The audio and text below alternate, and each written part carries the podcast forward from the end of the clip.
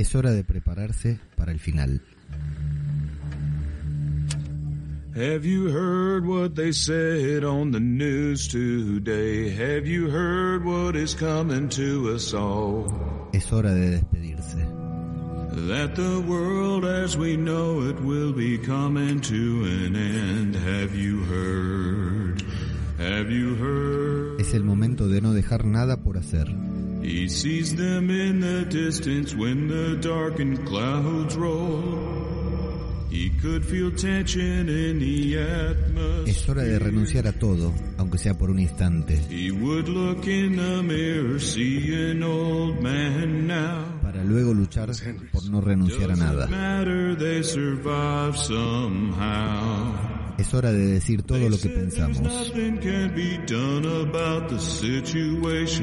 Daito, lo que sentimos. come in, Daito. They said there's nothing you can do at all. Es hora de reconciliarnos de una buena vez. Sit and wait around for something to occur. Did you know? con esta querida serie. Did you know? Esto es Zombie, cultura popular. Otro podcast sobre The Walking Dead. Vengan, vengan, síganme, vamos todos juntos, todos a la vez, siempre hacia adelante, no importa para qué, cero compromiso, cero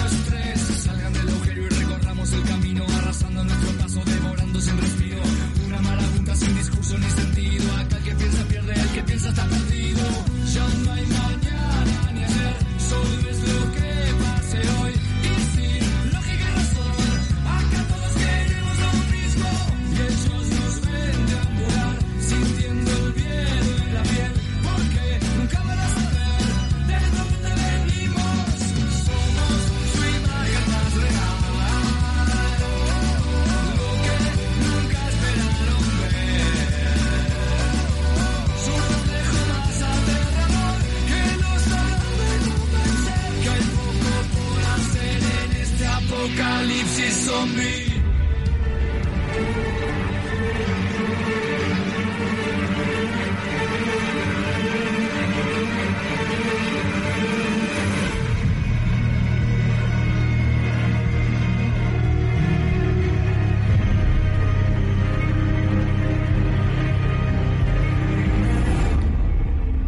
¿Qué tal amigos?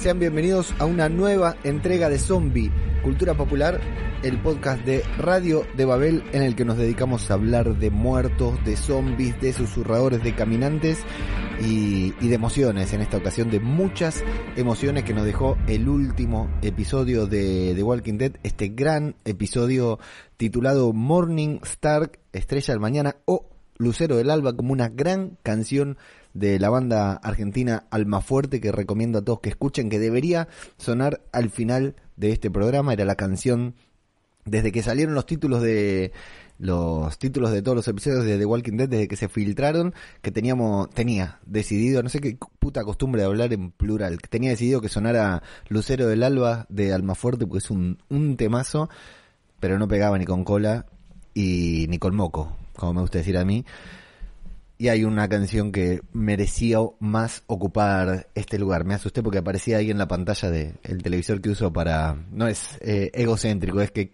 veo a ver si está saliendo bien la transmisión, aunque con un delay bárbaro.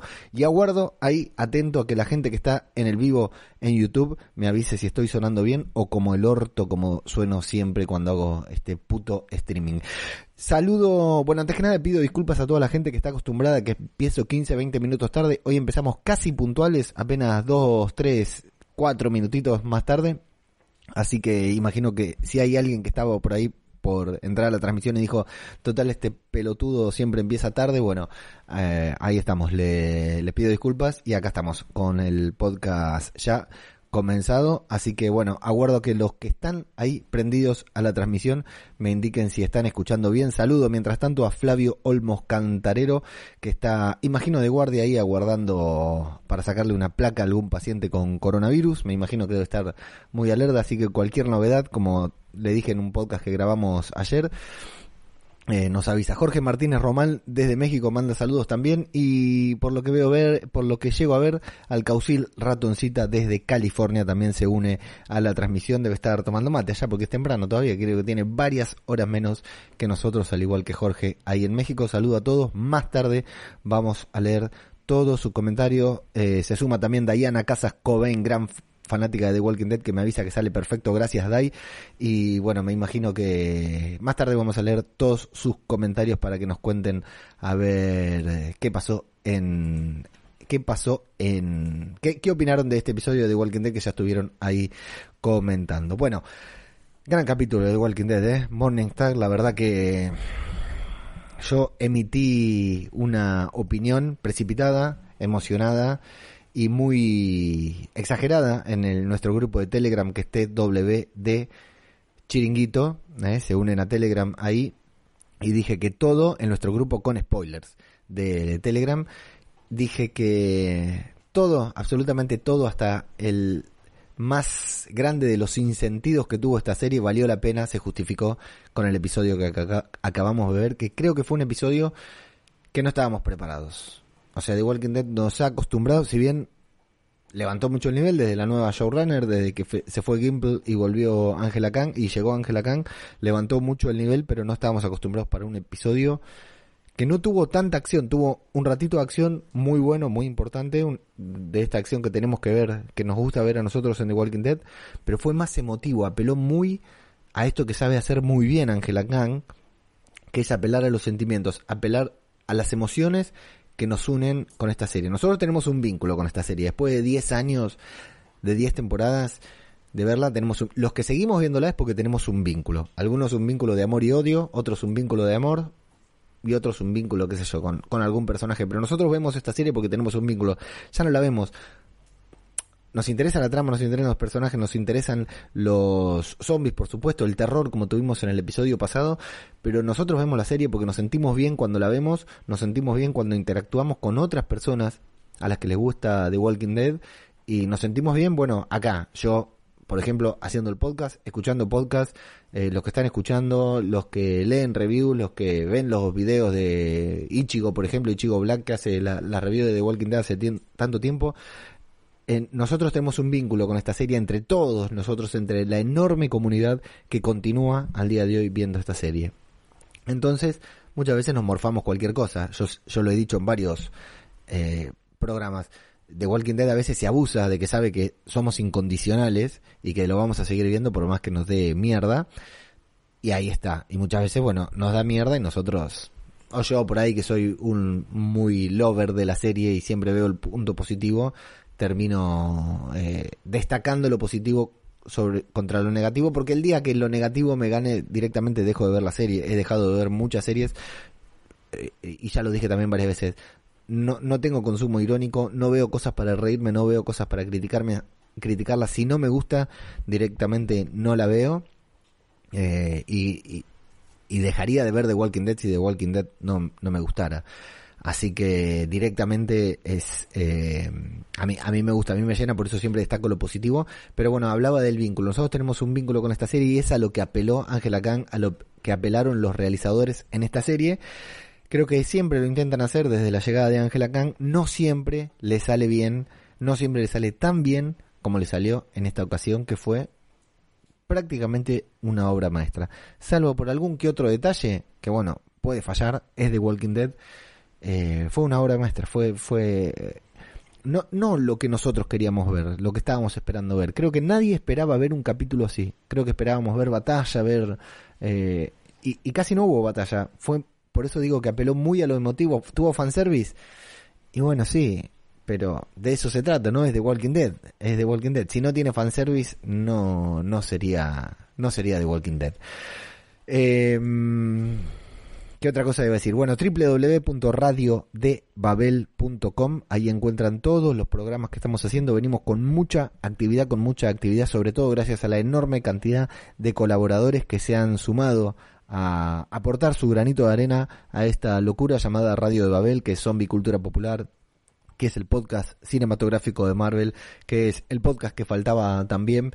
Y bueno, estamos publicando, estamos siguiendo, ahí vi que estaban opinando, luego vamos a leer de la serie de Outsider que terminó ayer, hoy es lunes, estoy grabando lunes a la noche, terminó ayer, estamos, la, la seguimos junto a Nieves Linares y una gran cantidad también de, gente que la sigue, participa con nosotros en el podcast, en el grupo de Telegram de The Outsider, una serie que a mí me encantó. Me reservo mi opinión del final para el podcast que vamos a grabar el miércoles junto a Nieves Linares y ahí diré qué me pareció el capítulo, pero sí voy a decir que vale la pena ver esa serie y si la ven, si la vieron, si les gustó o no. Eh, pueden escuchar el podcast que faltaba sobre The Outsider. También en el podcast que faltaba estamos siguiendo Star Wars, esta serie que se animada que volvió con su séptima y última temporada y se está publicando viernes, creo que los viernes, todos los viernes en Disney Plus.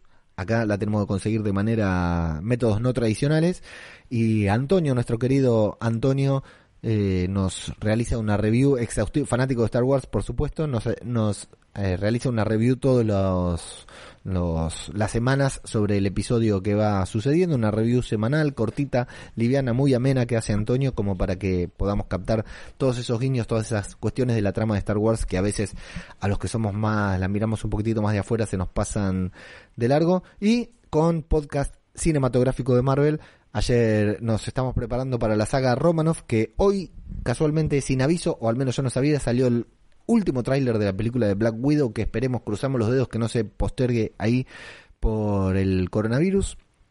Eh, tenemos el salió el último tráiler, así que ya saben lo que se viene es inminente. Somos el podcast más ventajita según el COP, eh, el podcast COP que nos ha seleccionado como el podcast más ventajita, fe, ventajista. Así que ya saben lo que se viene con este tráiler y eh, eh, publicamos hoy, ayer y hoy, porque hubo una versión fantasma del podcast cinematográfico de Marvel, el Podclub, en el que nos juntamos con Flavio justamente, con el agente Olmoscant, con Pablo, con Mago Punky y yo a leer cómics y leímos, estamos desarrollando la trayectoria de Black Widow en los cómics para que todos lleguemos más o menos con el mismo bagaje al estreno pautado supuestamente para el primero de mayo, que no sabemos si se adelanta o se atrasa. Voy a mover la silla, así que tal vez escuchan un ruido. Ahí estamos. Y bueno, ahora sí, eh, vamos a lanzar. Bueno, todo esto que estamos publicando, que estamos subiendo, lo encuentran en www.radiodebabel.com y manténganse atentos al feed. T.me barra TWD Chiringuito es el grupo de The Walking Dead en el que nos juntamos con una banda de locos a hablar de The Walking Dead. Tenemos dos, sin spoilers, full spoilers, así que van ahí y si quieren full spoilers se eh, piden el, enlace también. Y en todas las redes nos encuentran en Twitter como arroba zombicultura, en Instagram como zombie cultura popular, en donde estamos teniendo mucho feedback. La verdad que les agradezco a todos los que nos están siguiendo en las redes porque tenemos mucho feedback. También en Facebook como zombie cultura popular. Y por supuesto no podemos dejar de destacar nuestro espacio, nuestro rincón de Patreon, patreon.com barra radio de Babel, en donde la gente se suma ahí a colaborar, a apoyar este podcast con un pequeño aporte económico que vaya si me sirve para un montonazo de cosas. ¿eh? Parece una pavada, el otro día un muchacho me dijo, nos decía, es, apenas eh, un, una docena de medialunas, nos decía, acá están caras las medialunas en Argentina, ¿sí? Eh, así que le agradezco a todos los que forman, se, se, van sumando semana a semana al Patreon de Radio Babel, al Patreon de Zombie Cultura Popular, porque realmente no sean una idea lo estimulante que es, lo lindo que es eh, saber que esto que uno hace con muchas ganas, con mucho esfuerzo. La verdad que todos los lunes estoy muy ansioso porque llegue la hora de grabar, hasta me pongo nervioso.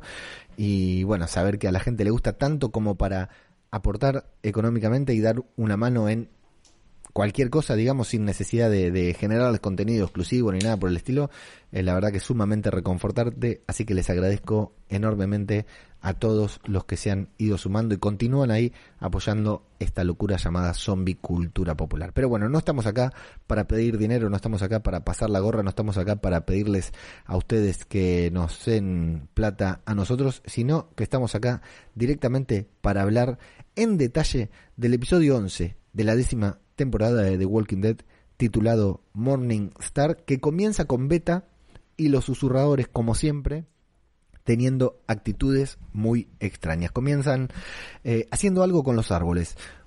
Algo que yo no hubiera comprendido si no lo leía antes, digamos, tengo que decir que me había leído todos los spoilers antes del capítulo y pude disfrutar igual de todo. ¿eh? Eh, bueno, lo que están haciendo, al parecer le están abriendo un poco la corteza para que chorree salvia, ¿sí? Y esa salvia la acumulan en también unos recipientes muy extraños, usan todo natural, vieron, ellos los susurradores son muy muy veganos, parece, ¿no? todo lo contrario a los de Terminus, que se comían carne, estos me imagino que no deben comer carne tampoco. Van juntando ahí eh, eh, la salvia, digamos, que, que, que va saliendo de los árboles. ¿Para qué? No lo sabemos, pero son varios ahí organizados por Beta, todos con esas conductas muy extrañas. Muy raros, son varios. Trabajan copiosamente para recopilar ese líquido. Y bueno, más adelante, ahora ya lo sabemos todo, pero más adelante vamos a descifrar para qué se trata. Mientras tanto, Alpha parece haber desarrollado una comunicación, un vínculo especial también con Negan, más allá del polvo que se echaron el otro día juntos, ese polvo sucio y asqueroso que tanto asco nos dio, y le da una varita a él para que la castigue, golpeándola en el antebrazo, como ella hacía con Lidia y como Beta hizo con ella en la mitad de la temporada pasada. Del, en la mitad de temporada pasada, no en la mitad de la temporada pasada. Bueno, esto es raro porque eso lo hacía Beta, esa era la función de Beta, el único capaz de castigar a Alpha era Beta. Sin embargo, ahora es Negan. Negan está cumpliendo el rol que debería ocupar Beta. O sea, hasta tal punto llegó, tenemos a Alpha, Beta, Gamma. ¿Y, y qué letra funciona? ¿Desplazó a Beta? Eh, Negan lo está desplazando hasta ahí. La verdad que es curioso. Y bueno, después es ella la que lo castiga a Negan por algo, no sé por qué, o solamente para fortalecerlo, para que se convierta en más fuerte también, para que no tenga debilidades. Eh, Negan le dice, creo que ya te cortaron lo suficiente cuando le ve el brazo todo lastimado a Alpha. Y me causa gracia, me parece irónico ver la cara de impresión que pone Negan cuando le tiene que golpear el brazo a Alpha. No sé si notaron que cuando golpea, cuando le pega en el brazo a Alpha, le da impresión, como nos daría a cualquiera de nosotros, ¿no? Tener que golpear a alguien con eso que sabemos que duele. Tal vez, eh, perdona, eh, pero estoy haciendo algo acá. Tal vez lo hicieron, lo hicimos de chicos, pero es normal, ¿no? Pero me causa gracia ver en Negan que tenga que le dé impresión porque Negan no tuvo ningún problema, ningún reparo en reventarle la cabeza a un coreano, a un pelirrojo, en meterle una plancha en la cabeza a Dwight. Eh, la verdad que me parece muy raro que le diga, ay no, po- pobrecita Alfa, la estoy, la estoy golpeando a esta mujer indefensa. La verdad que me parece raro que le dé lástima, que le dé impresión golpear, pero bueno, así es. Eh, y cuando le toca recibir a él, está bien que vemos un solo golpe, pero se sonríe como diciendo la puta madre en lo que me estoy metiendo, me parece, me parece divertido. Bueno, luego tenemos un momentazo en el que tenemos caminantes y, sus- y susurradores avanzando en una horda a la que se la nota bastante numerosa, no tanto como la vamos a ver después, pero es una hor- horda grande. Vemos mezclados, primeros planos de caminantes impecables como siempre, primeros planos de susurradores impecables también porque realmente hay que hacer un esfuerzo para reconocerlos. Lo vemos a Bete, lo escuchamos susurrar el mantra de los Whispers, ese somos el fin del mundo y esas boludeces que dicen los hippies. Y es fascinante, la verdad es fascinante en esos momentos si, si van viendo, porque aparte me gusta que la cámara se desplaza entre los susurradores, va hacia adelante, va hacia atrás, le hace primer plano al beta, vuelve hacia atrás para hacerle un primer plano a alfa. Está muy bien sincronizado todo esto.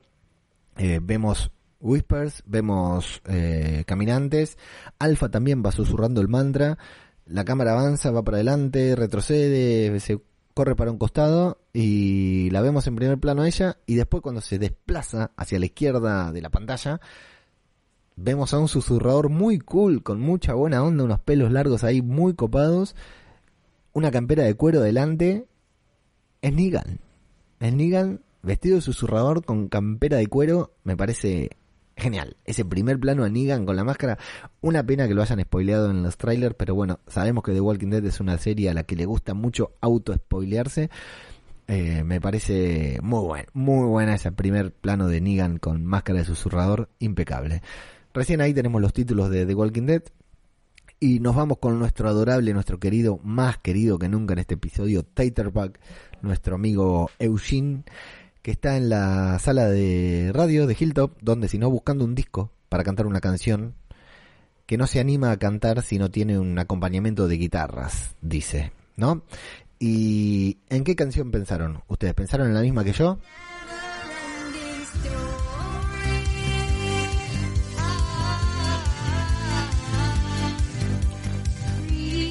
Ya hicimos este chiste, ya lo sé, pero yo no pude evitar pensar en Dustin en la última temporada de Stranger Things. Espero que todos hayan visto Stranger Things, porque si no, se están comiendo un spoiler no demasiado importante, pero un spoiler, en fin. Eh, yo otra vez me acordé de esta escena, como la otra vez, la verdad que me causó mucha gracia ver a, a Eugene ahí buscando y no pude reprimir el, el impulso de, de recordar esta gran escena de Stranger Things. Atención al feed del podcast que faltaba porque pronto tendremos novedades en ese feed y relacionadas con lo que es Stranger Things. Me voy a dar una vuelta por YouTube rápidamente para ver si me dicen pelotudo hace dos horas que estás hablando y nada. No, está perfecto, parece que nadie me insulta, así que seguimos por acá. Eh, bueno, no sé, eh, quiero saber si todos pensaron en esa canción de Stranger Things. Ya había un par de youtubers, de youtubers que dicen que sí. Bueno, está ahí con su misteriosa compañera radioaficionada. Hablan sobre las estrellas fugaces que contaron por la noche, pero hay un detalle cuando hablan del satélite que ambos vieron y la posición desde donde ella lo vio, Eugene le dice, ¿lo viste al atardecer? Sí, eso le devela a Eugene más o menos a dónde está Stephanie, que es la voz al otro lado de la radio. Eh, así que Eugene calcula que están aproximadamente a unos 100 kilómetros uno del otro. Y Eugene se, entusiasma con un posible encuentro, eh, sobre todo apelando a lo sobrenatural, el hombre de ciencia eh, apela a lo sobrenatural diciendo, el satélite, la caída de este satélite fue lo que me ayudó a arreglar la radio y a que yo pueda eh, aumentar la potencia para comunicarme con vos. Y ahora es el satélite lo que nos marca la pauta de que estamos relativamente cerca. Así que él cree que es una, un mensaje del satélite que se tienen que encontrar. Volvemos a saber que esta gente con la que ella está, Stephanie, es súper precavida y no se confía de nadie.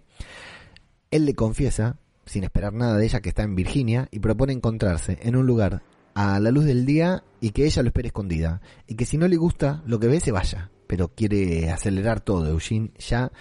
Y Stephanie dice que hablará con su gente para contarle el plan, pero le pide a Eugene. Ahí están los chicos de Caraza pasando con la moto.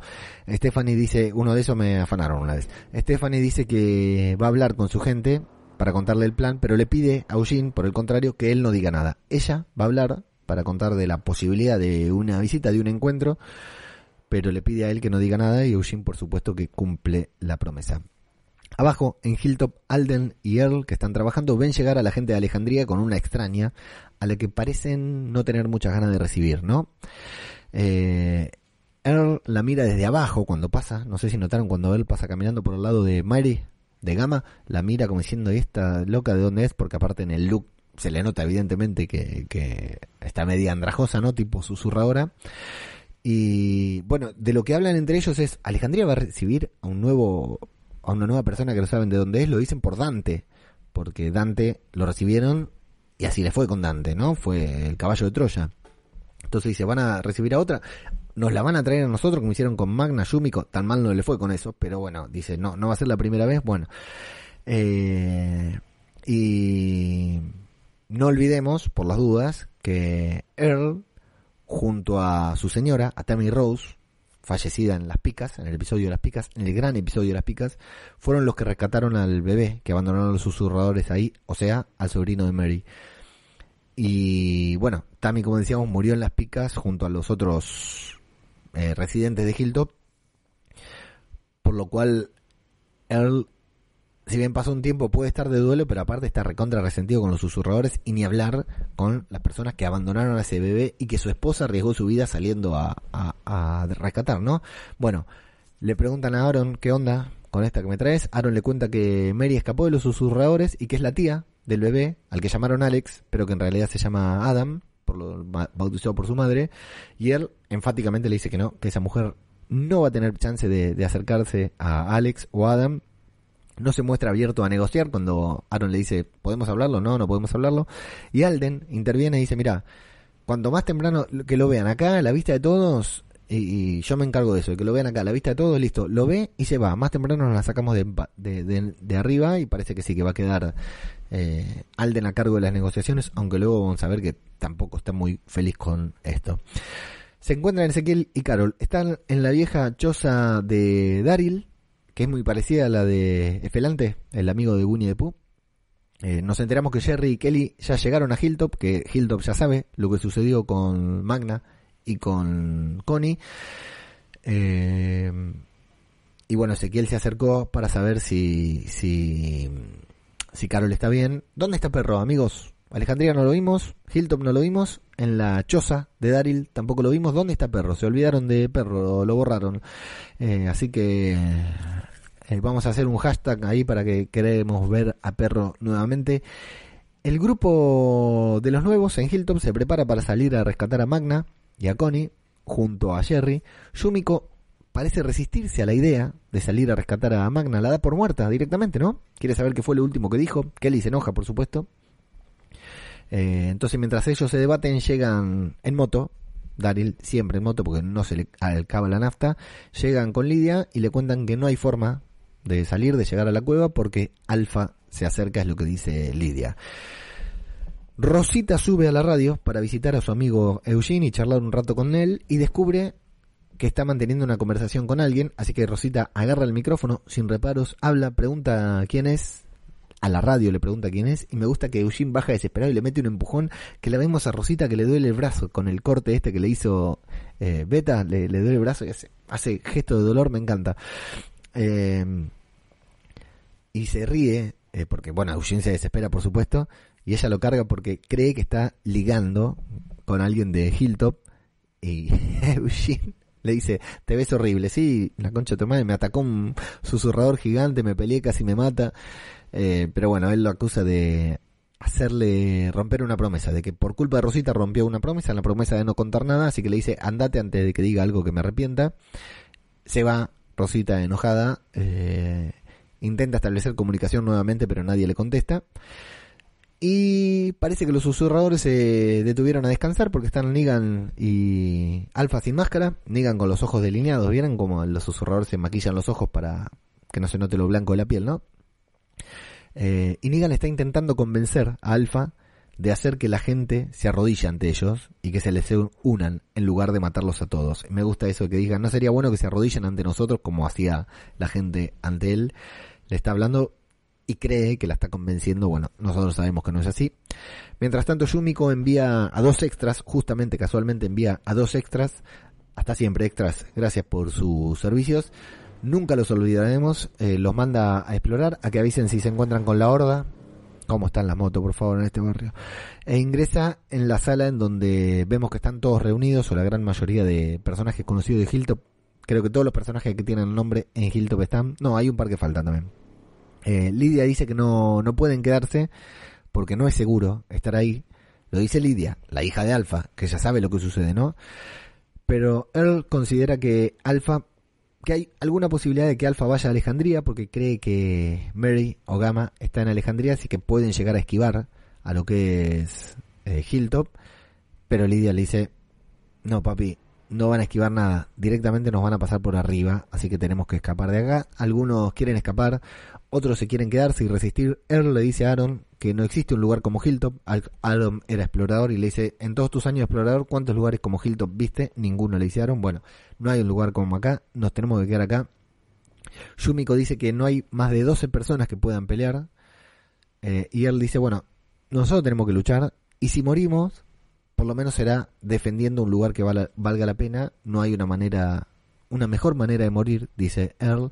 Y Aaron le dice, sí, hay una mejor manera de morir. Una, una manera de morir en la que mi hija esté a salvo, tu hijo esté a salvo, el hijo del otro está a salvo. Claro, están todos los niños ahí encima. Llevaron a Judith, llevaron a, a Gracie, la hija de Aaron. Todos los nenes están ahí reunidos, o casi todos. Así que ahí es donde se preocupa, ahí es donde tiene el punto fuerte Aaron para debatir.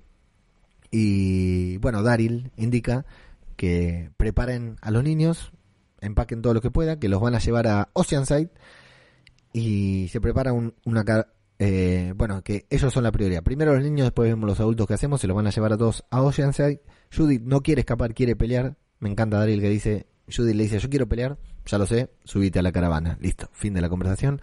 Llegan Carol y Ezequiel Daryl la evita a Carol muy poco sutil no los dos cruces que tienen Daryl y Carol que se miran se quedan mirando y se va uno para cada lado. Bueno la caravana no puede avanzar porque se encuentran con árboles caídos sobre el camino y los dos extras de Hilltop a los que Yumiko envió a explorar colgados a los costados, a los que Yumiko envió están colgados, ahorcados a los costados ya convertidos en caminantes. Ese momento muy bueno porque díganme ustedes si les pasó lo mismo, cuando llegan ahí ven los caminos cortados, ¿no? Van avanzando, se encuentran con los caminos cortados y con los caminantes a los costados ahorcados, eh, automáticamente nos remite a... No me acuerdo el nombre del episodio, la puta madre, después me lo voy a acordar. El episodio en que Negan los acorraló, el episodio en el que conocimos a Negan y que terminó con, con los batazos a la cámara del camarógrafo. Claramente nos remite a eso. Nosotros lo pensamos y en ese momento Daryl dice, ¿se acuerdan cómo había sido ese episodio? Iban por un camino, estaba cortado. Iban por otro camino, estaba cortado. Iban por otro camino, estaban cortados. Y cuando fueron a pie, los atraparon a todos. Daryl no tiene necesidad de intentar salir por otros caminos porque cuando ve eso dice, olvídate, están todos los caminos cerrados. Es Negan. Esto lo está haciendo Negan, es idea de Negan, ahora está con ellos. 2 más 2, 4. Re bien Daryl. Me encantó ese momento porque nosotros lo pensamos y entendemos que Daryl no tenga necesidad de seguir explorando porque claramente les están haciendo lo mismo que aquel día. Eh, los niños regresan a Alejandría, la desesperación comienza a apoderarse de todos porque se ven acorralados, saben que no tienen lugar para escapar, que la horda viene ahí, que los susurradores vienen hacia allí. Quieren pedir refuerzos a Alejandría porque son pocos, pero ni ellos, ni, Oce- ni Alejandría, ni Oceanside llegará a tiempo para ayudarlos. Yo hubiera pedido ayuda igual. Se me ocurre que lo lógico era que pidieran ayuda porque si ellos logran resistir, Alejandría ataca por atrás, llega en algún momento, está bien, todos son pocos para semejante horda, pero tampoco quedarte ahí solo, ¿no? Al menos pedir ayuda y que venga la, la caballería como pasó con los salvadores, que llegó Hilltop ahí a tirar bombas, Hilltop no, Oceanside a Hilltop a tirar bombas Molotov a último momento. Eh, es Earl, están todos ahí debatiendo, Earl es quien toma la palabra, dice que van a usar armas, dice que tienen catapultas que no usan y tampoco las vemos, y que tienen al ejército de Aaron, ese que vimos entrenando al principio de la temporada ya en Oceanside, que se ha estado preparando para esto. Sí, tal cual, se han estado preparando para esto desde el primer episodio de la décima te- temporada. Pero da las indicaciones, Earl, que parece el que menos líder sea, ¿no? Da las indicaciones y se quedan todos parados mirando. Y ahí Earl eh, agarra y le dice, vamos, ¿qué les pasa, viejo? Vamos a moverse, a prepararse, agarren armas, lo que fuera, vamos, eh, pónganse ahí, vamos a pelear. Y dice, esta será la batalla de nuestras vidas. Y ahí, la forma en que lo dijo él, la forma en que fue rodado, a mí me emocionó. A mí, perdón, ya saben que soy un super fan de The Walking Dead, ya saben que soy un lover, ya saben que me agarro de estas pequeñas cositas, pero esto me pareció genial, me puso la piel, literal me puso la piel de gallina, creo que, no sé si aplaudí o qué, y a partir de acá ya viví el episodio emocionado. A partir de acá lo viví con la emoción a flor de piel que todo, cualquier cosa que pasara, me iba a gustar y, así fue. Bueno, la verdad que realmente este momento de Earl me, me, me súper emocionó, me pareció genial que este hombre los cagara pedo todo. Daryl se queda mirando a Carol nuevamente y, la ignora, la evita. Eh, está Ezequiel en su cuarto observando la ropa de Henry y aparece Carol. Mm, Me llamó la atención que entre así, como si fuera su habitación todavía. Carol está separada, mami. ¿eh? Por lo menos golpea la puerta. Eh, ahí descubre que tiene cáncer. Esto es cuestión de gustos. Para mi gusto, Carol le ve el, el bulto a Ezequiel del otro bulto alto, ¿no? De esa foto que siempre sube el cura Legañas que se le ve eh, el bulto, el otro bulto, el de abajo Ezequiel, que tiene una cosa que mamita querida Cari Payton. Eh, pero le ve el huevo, puta madre, todo lo que digo remite a algo sexual, le ve el, el coso que tiene, el chancro que tiene acá y, y se lo acaricia demasiado para mi gusto. O sea, porque se lo toca, ¿no? Como para saber si, ¿qué pasó? Quedó atravesado un hueso de pollo o algo y después parece que tic, tic, tic, tic, se, se, se lo toca demasiado ese para mi gusto, salvo que realmente tuviera una connotación sexual y por eso la, la escena termina como termina, pero para mi gusto me dio, me dio impresión. No sé si es que yo estaba sensible, pero me dio un poco de impresión esa escena. Bueno, eh, no sé si dije que Ezequiel cuando empieza estaba mirando el uniforme de Henry. Tenemos presente a nuestro querido Henry nuevamente. Y mm, bueno, comienzan a besarse, evidentemente se, se, van a acostar, no a dormir, a acostar, porque le acarició el huevo. Y al toque nos muestran la parte, la otra parte de Hilltop, ellos están en una habitación arriba, nos muestran hacia abajo de Hilltop, enfocado desde arriba, y yo pensé que todos en Hilltop iban a mirar para arriba y se iba a escuchar el ruido de la cama, ¿no? Y el piso de madera golpeando, pero no, no, parece que fueron bastante silenciosos.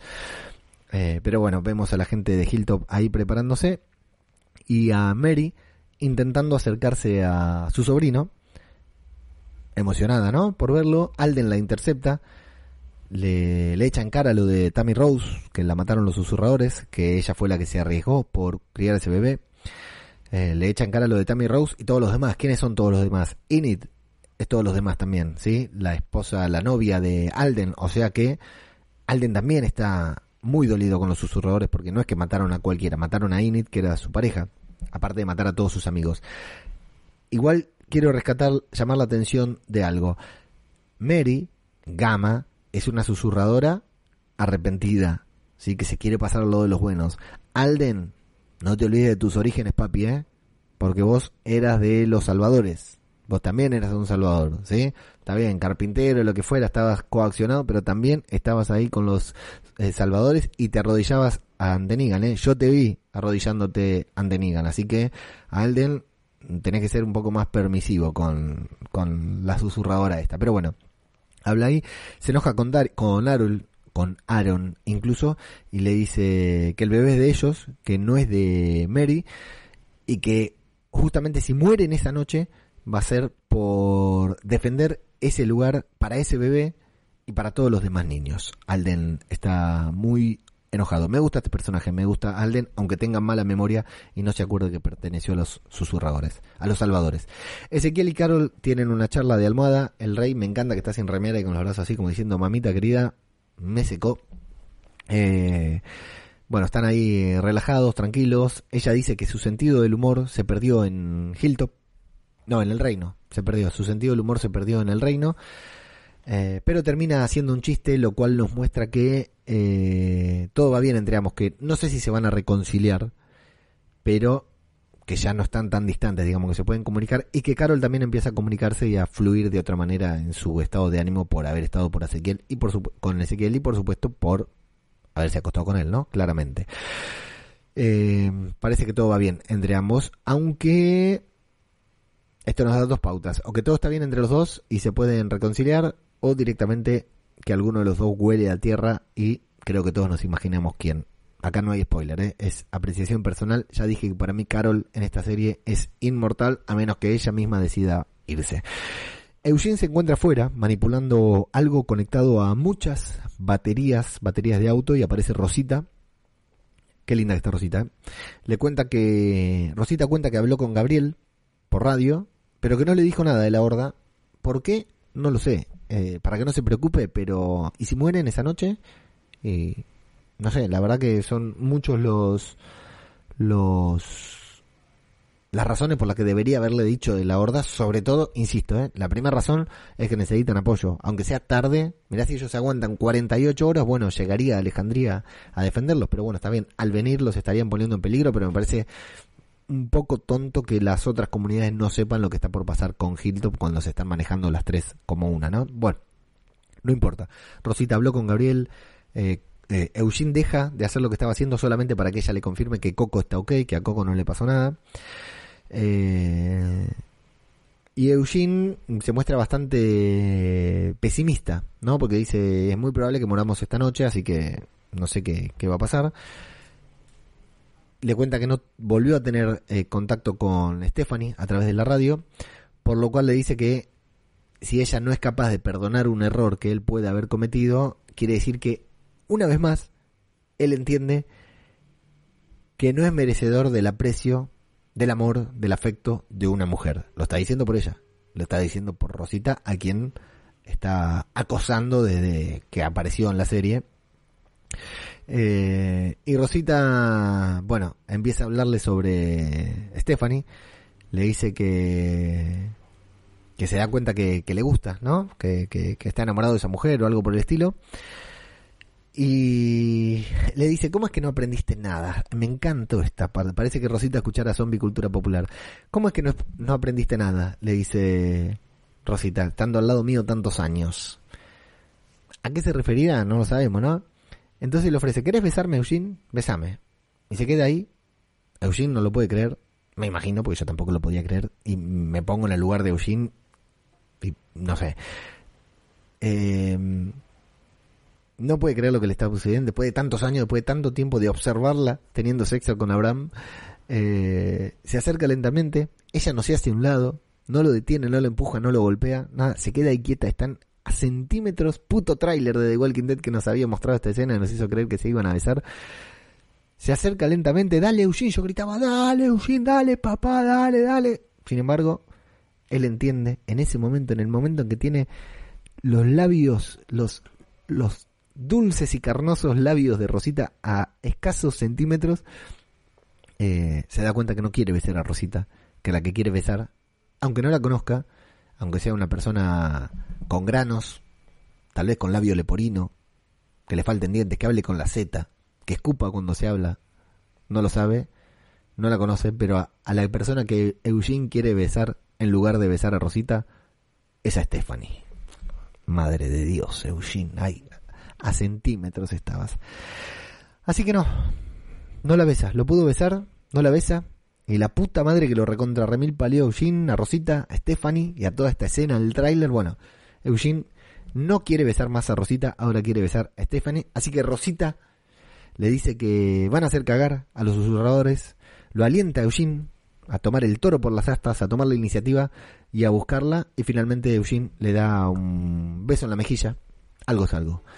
Eh, como agradeciéndole, como diciéndole te quiero mucho, como diciéndole cuántos años que hemos pasado juntos, y a lo que Rosita se refería, me gusta que dice, ¿cómo no aprendiste nada al lado mío? Estando al lado mío, es porque Rosita, cuando le gusta a uno, o aunque no le guste, pero tiene ganas, va, no duda, no repara. Y recordemos la extensa lista de eh, amantes que tuvo Rosita en esta serie. Rosita por eso le dice, ¿cómo no aprendiste nada al lado mío? ¿Me querés besar a mí? Vení, besame. ¿Querés ir a, besar a Stephanie? Anda y encarala para poder besarla. No, no te quedes acá pensando porque no es lo que yo hago. Yo así no se hace. Bueno. Es que bien me hubiera venido ese consejo de Rosita cuando yo era chico. Lidia está en un rincón viendo un corazón tallado con sus iniciales y las de Henry. Carol se acerca justo en ese momento a hablar con ella, que Rosita está triste, eh, Rosita no, Lidia está melancólica. Se prende un pucho, Carol, ¿cómo fuman en esta serie? Y dice que cree que Lidia la odia, pero Lidia le dice que ella no es capaz de odiar a una persona que parece odiarse tanto a sí misma. ¡Boom! Toma, Carol, atajate esa. Eh, Lidia le dice que matar a Alfa no va a salvar a nadie, no lo salvará. Matar a Alfa no es la solución de nada. Y Carol le dice que, bueno, no importa si es la solución o no, pero eh, se va a sentir muy bien matarla, va a sentir muy bien al matarla. Y le dice cuando, bueno, Lidia le dice que cuando Carol, porque es algo que ella le pregunta, cuando Carol mate a Lidia, cuando vos mates a Lidia, cuando vos mates a mi madre, yo no te voy a estar odiando, ni voy a estar pensando mal de vos, porque justamente si hay algo en lo que no voy a estar pensando cuando mates a mi madre, va a ser en vos. Voy a estar pensando en mi madre, voy a estar viviendo mi duelo Así que si vos la mataste, si vos hiciste tal cosa, si vos hiciste tal otra, la verdad que pasa a un segundo plano porque yo voy a estar triste, voy a estar llorando por mi madre. La verdad que está muy buena. La reflexión de Lidia es muy buena. Insisto en que los, los Cassidy McClincy es una muy buena actriz y Lidia es un muy buen personaje para The Walking Dead. Aguante Lidia que se quede en la serie para siempre. Eh, y Lidia dice que las personas ya no saben decir la verdad, porque Carol le agradece por decir la verdad, ya no saben decir la verdad, lamento que tu hijo haya muerto y que por eso odies el mundo, sería la verdad de Lidia hacia Carol, lamento que tu madre sea un monstruo, sería la verdad de Carol hacia Alfa, hacia Lidia, cualquiera estoy diciendo. Así que simplemente se alejan, las personas no saben decir la verdad, las personas no son capaces de decir estas verdades, así que se alejan y dejan que las otras personas se sientan solas, como se siente Lidia y como se siente Carol, porque nadie, nadie se acerca a ellas a decirle, bueno, lamento que tu hijo haya muerto y odies el mundo, o lamento que tu madre sea una loca de mierda. Así que está muy bueno. Lidia, Carol le dice, yo tenía una vida plena, en cierta manera lo que le dice, yo tenía una vida plena y tu madre me la quitó. Me la arrebató y Lidia dice, sí, sí, ya sé. Yo la vi tu vida plena, yo fui parte de tu vida plena, yo fui testigo de la vida plena y de cómo te la arrancaron. Y parte de esa vida plena que te arrancaron a vos también era mi vida plena, era la primera vez que yo podía tener una vida como la gente, que alguien se preocupaba por mí, etcétera, etcétera, que pude haber llegado a tener una familia. Así que a las dos nos arrancaron lo mismo. Eh, y bueno, y entendemos que Carol aún está de luto no solo por Henry, sino por la vida plena que supo tener cuando era reina y madre. Kelly, Aaron y Luke trabajan en unos postes con hierro para algo que no vamos a saber qué. Yumiko viene a pedirle disculpas a Kelly porque habían discutido por esto de que Yumiko no quería ir a buscar a Magna y a, y a Connie y ahora no puede. Eh, bueno, y Kelly le dice que cuando terminen con este asuntito, con este trámite que tienen con los susurradores, eh, van a salir a, rescatar al resto, a Connie y a Magna fundamentalmente. Pero aparece una plaga de ratas ahí corriendo. Eh, está muy bueno, escapando de un depredador mayor, obviamente. nunca vimos ratas así en The Walking Dead y hemos, hemos visto hordas, así que imaginémonos, nos empezamos a imaginar la horda que se nos viene. Y nos vamos a mi escena favorita de todo el episodio, creo. No, estoy seguro, estoy seguro. Mi escena favorita de todo el episodio, ese momento en el que Eugene, ya con su chaleco puesto, preparado para la batalla, Eugene, que era uno de los personajes más cobardes, pero que en la mitad de la temporada pasada, cuando Rick se fue, vimos que esos, ese salto temporal lo convirtió en una persona valiente y útil para la sociedad. Está listo para la batalla y comienza a cantar esa canción que no se animaba a cantar al inicio del episodio, sino un acompañamiento de guitarra. Muy bien para Eugene cantando, una escena que, por supuesto, si vieron Game of Thrones, Game of Thrones nos remite a ese episodio en el que se preparan todos para la batalla, para eh, la noche más larga, y eh, Podrick empieza a cantar una escena muy similar, por supuesto que tiene reminiscencias, igual también está el Señor de los Anillos, está lleno de series, pero en The Walking nunca lo habíamos hecho. Y cuando Eugene empieza a cantar esta canción, que sorprendentemente la canción que canta Eugene, vamos Eugene, ¿eh? Vamos Eugene, está, está en, nuestro, en nuestro rubro, Eugene. Ahora al final se van a enterar. Spoiler del podcast. Bueno, cuando Eugene, Eugene empieza a cantar, empieza un montaje excelente.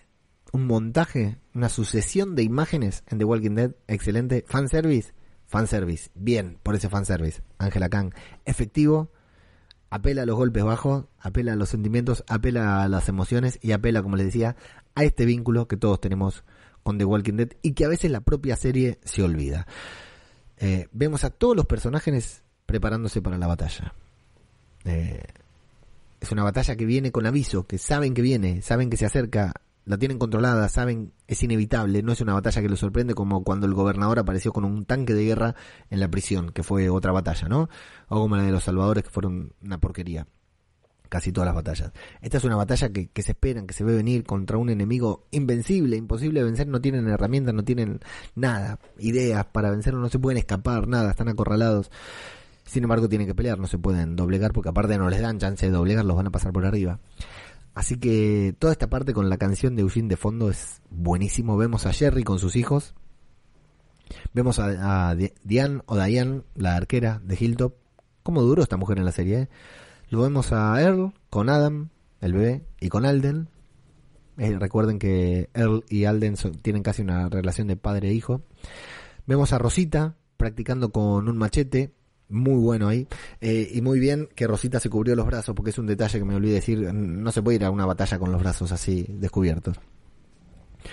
Eh, vemos a Lidia entrenando con su bastón y recibiendo de las manos del rey, de las manos de Ezequiel, el chaleco que supo ser de Henry. Eso está muy bueno. Eso es muy bueno que le den a ella el equipo de Henry. Es muy bueno. Vemos a Aaron entregándole una lanza a Mary, que es una manera de decirle, ya está, estás con nosotros, tenés que luchar junto con nosotros. Eh, vemos a Judith intentando contactarse con Millón, le dice Daito, es el nombre de el arma de millón o de un arma similar, no lo tengo comprobado porque no soy samurai, pero es como un nombre clave que tiene con millón. Vemos intentando contactarse con millón, no lo logra. Vemos a Daryl vendándose la pierna y desde arriba observar como un gran líder como el protagonista de la serie, como esta excelente persona, este excelente personaje en el, en el que han vuelto a convertir a Daryl en The Walking Dead, lo debemos observar a su gente preparándose o ya estando lista para la batalla. El momento es genial, el momento es buenísimo, todo bajo la voz, bajo el influjo de la voz de nuestro querido Eugene, es perfecto. Deja de cantar, se queda esperando y Stephanie que no le contestaba desde hace rato, finalmente contesta por, por supuesto cantando. No es la canción de Stranger Things, es otra canción de una gran agrupación musical. Eh, es una escena súper emotiva todo esto, de las que estoy seguro, me animo a decir que nunca tuvo The Walking Dead una escena así. Nos ha hecho llorar por otras cuestiones, pero nunca tuvo una escena así. Quiero creer que alguien lagrimió, yo no lloré, pero realmente me emocionó, me llenó, me sentí súper recompensado como fan de The Walking Dead en todo ese momento que dije, esto está buenísimo, esto está genial, no importa lo que pasa. Eh, la, única cuenta pendiente es saber o creer, no saber por spoiler, ¿eh? creer que luego de eso nadie iba a morir. Cuando nos está preparando para una matanza, ¿no? No podemos salir de una escena así y que solamente mueran extras. Todavía no terminó, ya lo sabemos. Pero bueno, no podemos salir de una escena así y que solamente mueran los extras. Insisto, yo no quiero que muera nadie, pero esto es de Walking Dead. Alguien tiene que morir, siempre. Alguien tiene que morir. Eh, no quiero que muera nadie, no tengo mi favorito, no digo ojalá maten a este, pero sí The Walking Dead es la serie que te golpea, que te da una patada en el pecho cuando la estás viendo y que te mata al personaje o a los personajes que menos pensás en el momento menos pensado. Había una época en la que vos veías The Walking Dead y todos los domingos a la noche o lunes a la noche, dependiendo de cuándo lo vieras, te sentabas con miedo a ver la serie porque sabías que en cualquier momento tu personaje favorito podía morir. Eh, Eugene se disculpa por lo de Rosita con Stephanie quien le dice que puede escucharlo, al hablar de Rosita puede escucharlo que está sonriendo, que la debe querer mucho, él le confiesa que es su mejor amiga y que ojalá algún día se conozcan, y bueno, finalmente quedan para encontrarse en una semana en un punto intermedio, supongo, así que viene Rosita a buscarlo y Jun dice, genial escena también, vamos a terminar con esto que tengo una cita. Genial ese momento de Eugene. No puede haber gente al día de hoy que odie a Eugene Entiendo que fue un personaje odiable, pero hoy es un personaje genial y ese momento de vamos que tengo una cita fue perfecto. No puede haber gente aún hoy que odie eh, a Eugene. Ezequiel está a punto de cubrir su tumor, pero aparece Daryl, lo ve, le pregunta si está bien. Ezequiel le dice, no, no estoy bien. Tengo cáncer, pero está bien, pero todo está bien. A pesar de sacando el cáncer, lo demás está todo bien, está bueno. Se hablan, se respetan. Eh, Daryl le dice que entiende por todo lo que pasó, que si alguno de los dos cae, el otro deberá proteger a los niños. Eh, y le dice a Ezequiel que, a pesar de todo lo que le pasó, es más fuerte que los demás, que el resto, y que hay mucha gente que está feliz de que Ezequiel esté ahí, de que Ezequiel sea fuerte, de que Ezequiel sea líder, y que Daryl también se alegra por eso, por lo cual Ezequiel se sorprende porque tuvieron sus sus rifirrafes por el tema de Carol, porque Ezequiel estaba celoso de Carol o le adjudicaba a Daryl el tema de separarse de Carol, ¿te acuerdan que le había dicho que se distancie de Carol para que ellos puedan salvar su relación? Eh, así que que le dice, bueno, es bueno saber que, me aprecias, es bueno saber que te alegras por mí. Chocan las manos, hay una muy buena cena ahí, alguien huele a tierra y no es Daryl, por supuesto. Ahí mismo estaba Judy sentada, queriendo luchar, porque puede hacerlo, dice, y Daryl le dice que sí, yo sé que puedes luchar, sé que sabes luchar. Y ella dice que no tiene miedo, pero que si le tuviera, solamente el miedo sería por R, eh, RJ, porque es muy chiquito, por Millón, por Daryl, por el tío Daryl, por la tía Carol. Y Daryl le dice, está bien, no te tenés que avergonzar por tener miedo, porque eso quiere decir que sabes por qué luchamos. Si vos tenés miedo por otras personas, quiere decir que luchamos por esas personas y está bueno. Genial momento todo lo de, lo de Daryl y la pequeña patea traseros, por supuesto que tienen un vínculo desde que la nena nació. Eh, y que no siempre fue bien, estuvo bien explotado en esta serie, así como Daryl nunca estuvo bien explotado y ahora eso, esta relación entre Daryl y Judith tiene que estar, por supuesto. Eh, Judith le da su chaleco arreglado, yo no recuerdo dónde lo rompió, me olvidé de googlearlo si alguien me lo quiere comentar. Y Daryl sonríe con una sonrisa espectacular de Daryl que está siempre serio y sonríe, que se tapa la boca incluso de la emoción. Se pone muy contento, se lo pone, le muestra a ver cómo me queda, genial, le dice que si Ezequiel los viene a buscar a ella y a RJ durante la batalla, que se escapen, que no importa si ella no sabe dónde está él, si Judith no sabe dónde está Daryl, que se vaya igual. Hay un abrazo muy emocionante entre estos dos personajes que tienen que tener un vínculo como de padre e hija porque es así y así será. Daryl sale, nos quedamos por un segundo viendo a Judith que está preocupada. Vemos a Carol observando el retrato de Henry, a Daryl reflexionando junto a las tumbas de sus amigos en Hilltop y cuando aparece Carol no la abraza, no le dice demasiado, pero le dice que nunca va a poder odiarla, por lo cual a Carol se emociona. Y bueno, tuvimos emoción, tuvimos suspenso, tuvimos fanservice, tuvimos tensión, ahora por supuesto que después de todo esto en un buen capítulo tiene que venir un poquitito de épica, así que Daryl se va caminando hacia las puertas de Hilltop con su chaleco, toma un arma que se llama Morningstar, justamente Lucero del Alba, como nos apuntaron en el último podcast, en el último vivo, nos dijeron, se llama así, Lucero del Alba, el arma que toma Daryl. Nunca lo vimos el arma así, pero me parece que para este momento y para este capítulo era el arma ideal para Daryl. Si tenía que agarrar un arma, era el Lucero del Alba, el Morningstar.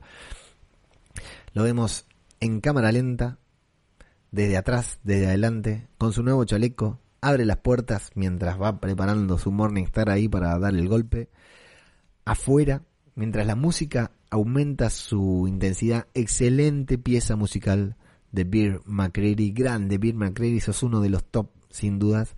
Vemos a todo el mundo preparado para la batalla, nos remite a Game of Thrones, por supuesto, mucho más chiquito, pero nos remite a Game of Thrones. El ejército de Hilton está ahí, Rosita y Eugene están ahí, Yumiko está atrás. Ezequiel y Jerry se miran a los ojos como diciendo, macho, tenemos muchas batallas juntos, esta puede ser la última, te banco. Aaron, vemos a Aaron, Daryl avanza hacia el frente porque es crack, porque es el protagonista, porque es el líder. Se para frente a todo el ejército. Jerry coloca sus manos, Jerry no, Kelly coloca sus manos sobre el piso porque como es hipoacústica confirma que la horda se acerca y a lo lejos vemos una humareda muy grande, una especie de neblina eh, provocada por el Rey de la Noche. No, esa otra serie, pero vemos una humareda muy similar y adentro del bosque aparece un caminante y atrás del caminante la horda. La horda ya está ahí y escuchamos el sonido de la horda. Escuchamos ese sonido que tanto hincapié hacen en el cómic, ¿no? Cómo suena una horda, que ya hemos visto también, pero es muy bueno, es muy bueno el sonido como se escucha en esta. Bueno, la formación del ejército de Aaron cierra sus escudos, Daryl observa, vemos a los caminantes en detalle, excelentes caminantes, se acercan a un alambrado que evidentemente está ha sido electrificado por nuestro dios Eugene que asiente con su mirada cuando el primer caminante pierde la cabeza. Eh, ese momento en el que todos los caminantes empiezan a electrocutar es buenísimo, es buenísimo, no sirve para nada.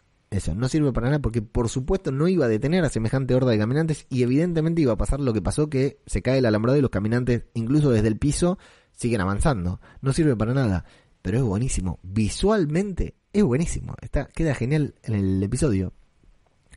Eh, todos se sacan, sacan sus armas, los escuderos también lo hacen y se acercan hasta unas vallas, pusieron unos palos ahí con paja, digamos, como para hacer de valla y las complementan ellos con los escudos. Y bueno, desde ahí logran detener un poco la horda.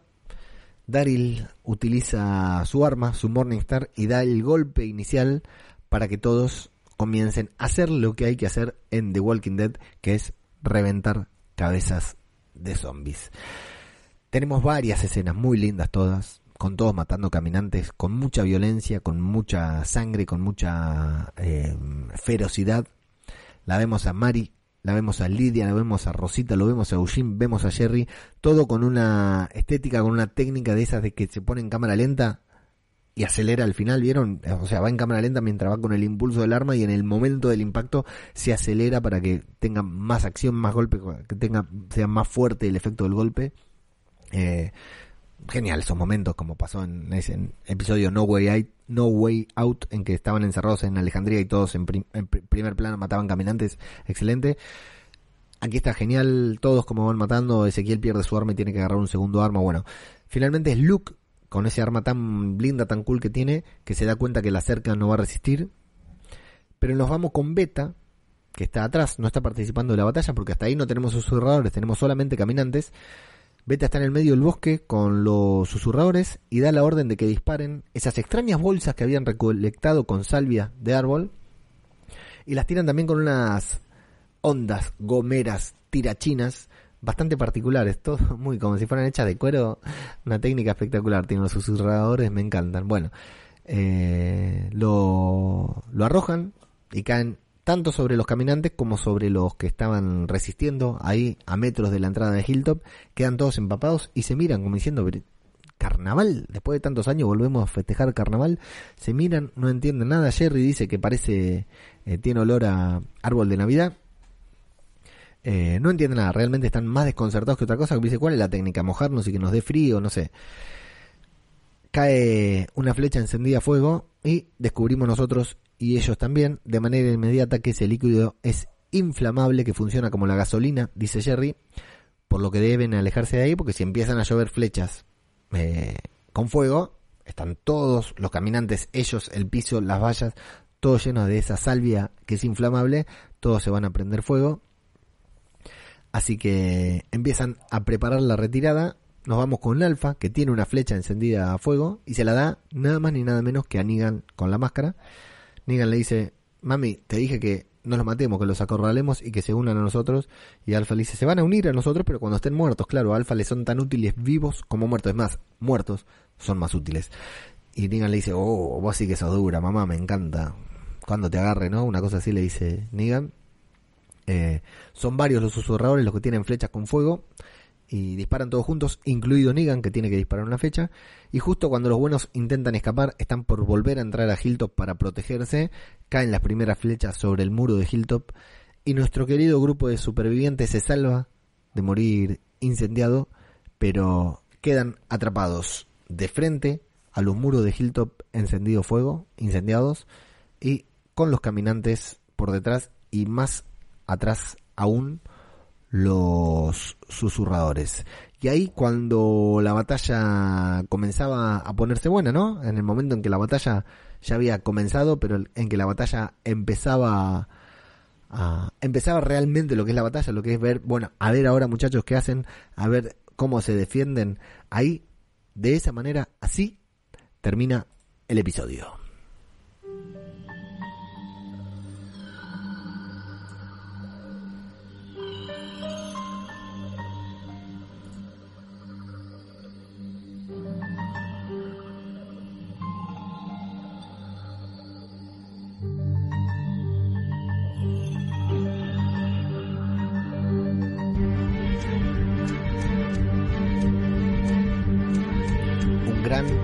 Episodio de The Walking Dead, un gran episodio de, The Walking Dead.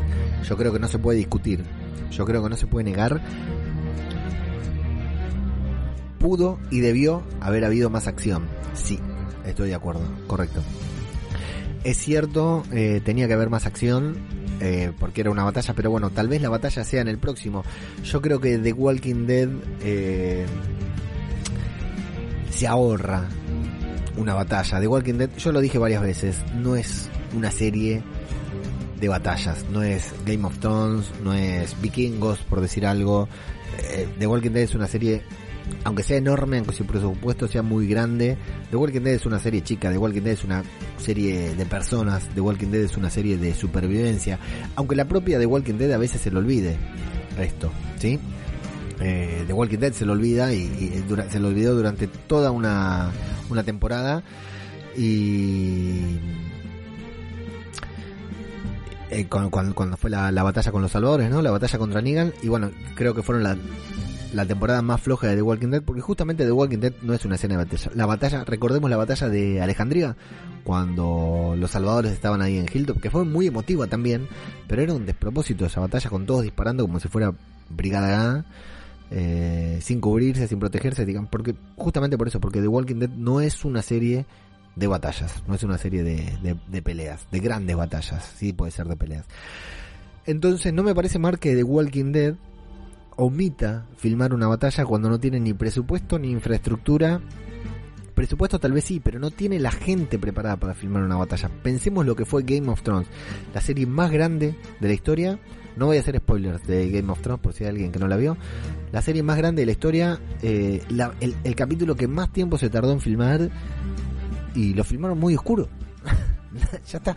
Entiendo que digan, eh, no, era así, que hicimos que filmamos. Lo filmaron muy oscuro, muchachos. 90% de la población mundial quejándose de que el capítulo había estado muy oscuro. Entonces, listo, no se discute más. El capítulo estuvo mal filmado. Y la batalla fue épica, fue increíble todo lo que vimos. Pero después nos, quedamos con la sensación, nos quedamos con ese golpe del final que a todos nos volvió locos. Estamos hablando de Game of Thrones, no sé por qué estoy hablando tanto de Game of Thrones, pero eh, no- nos dejó con, con sensaciones encontradas lo que fue la, la, escena, esa batalla de, de Game of Thrones. Y era Game of Thrones, era una, una serie de batallas, una serie que se había preparado siete temporadas para filmar una batalla. The Walking Dead no es Game of Thrones, por supuesto, ni en presupuesto, ni en infraestructura, ni en los realizadores que hacen lo que es la, la serie. Entonces me parece bastante comprensible que omitan, que se basen más en mostrarnos sensaciones que en mostrarnos eh, lo que es la batalla en sí. Porque la batalla es batalla, ¿listo? O sea, ¿cuánta más épica le pueden dar? ¿Sí? ¿Cuánta más épica puede haber? ¿Cuánto más pueden filmar de esto? Eh, y yo realmente cuando me siento a The Walking Dead, cuando me siento a ver The Walking Dead, no me siento a ver una serie de, de peleas, una serie de, de batallas. Eh, me siento a ver una serie de personas, una serie de sobrevivientes, una serie en la que un malo intenta aplastar a otro y entre medio los caminantes, eso es lo que yo quiero ver.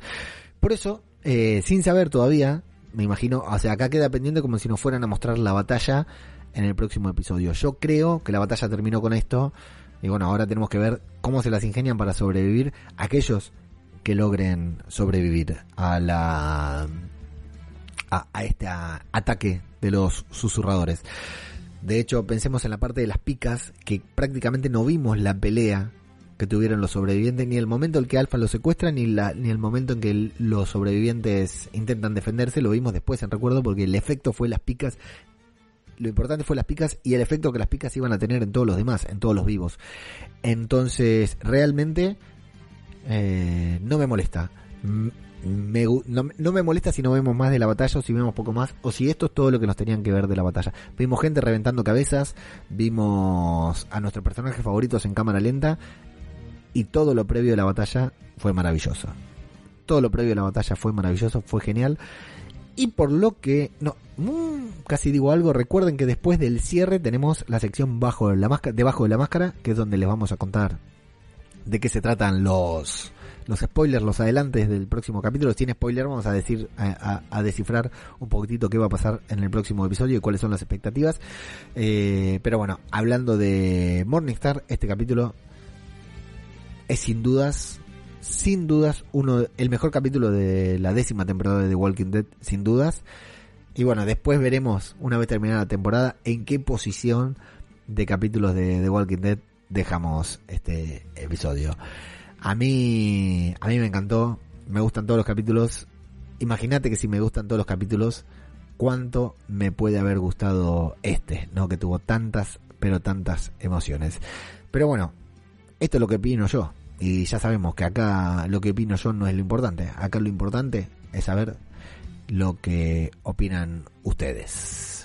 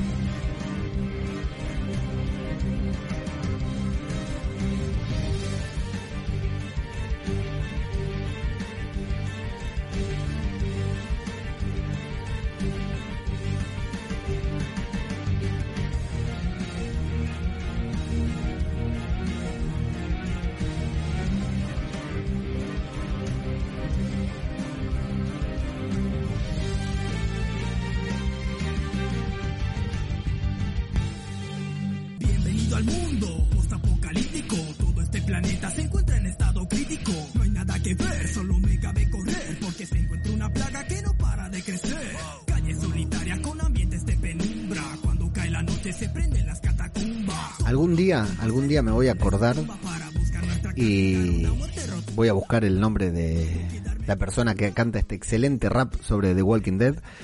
y se los voy a decir.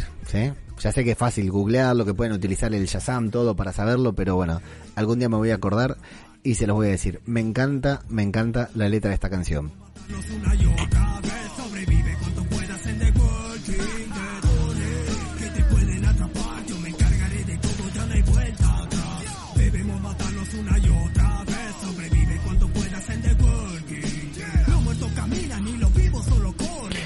Bueno, vamos a ver qué opina la gente. Saludamos primero, vamos primero con esta, estos locos lindos que están acá en YouTube acompañándonos durante toda la transmisión. Vayan a dormir, manga de vagos. Tenemos a Flavio Olmos Cantarero que dice Pole, Jorge Martínez Román que dice saludos a todos. Eh, Flavio responde, hola Jorge, ¿qué te pareció el episodio? Me encanta esto que hablan entre ustedes, me encantó, de lo mejor, dice Jorge, sí, así es, ya solo hay que ver quién los rescata o cómo salen de ese infierno literal, sí, tal cual, ¿eh? Eso es lo que no, nos queda por ver, yo creo que la batalla ya se ha terminado. Eh, no voy a hacer spoilers hasta la versión debajo de la máscara que, la sección debajo de la máscara que viene al final de la canción, de la última canción. Eh, Déjenme chequear algo acá. Ahí está. Bien. eh, bueno, Jorge nos dice algo sobre The Outsider que no le gustó el final de temporada.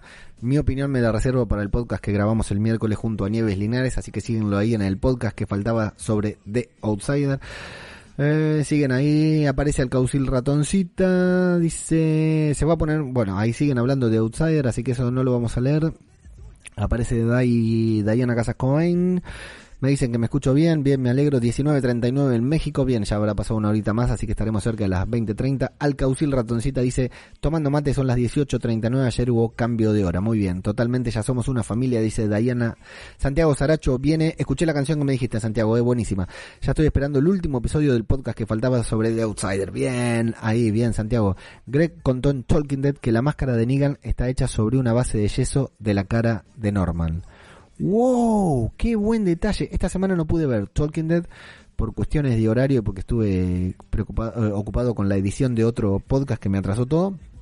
Eh, o sea que la máscara que eh, usó Negan, la máscara de susurrador que usa Negan, está hecha y basada en la cara de Daryl. O sea que lo tenemos a Negan con la cara de Daryl. Es genial. Buenísimo ese detalle. Eh, Dai nos agrega que la idea de la sonrisa del Joker fue de Jeffrey para poder respirar mejor y también porque el personaje le venía bárbaro. Es cierto, tiene como una sonrisa la máscara de Negan, no lo había notado. Los zombies de caraza dan más miedo que los susurradores, decímelo a mí, papi.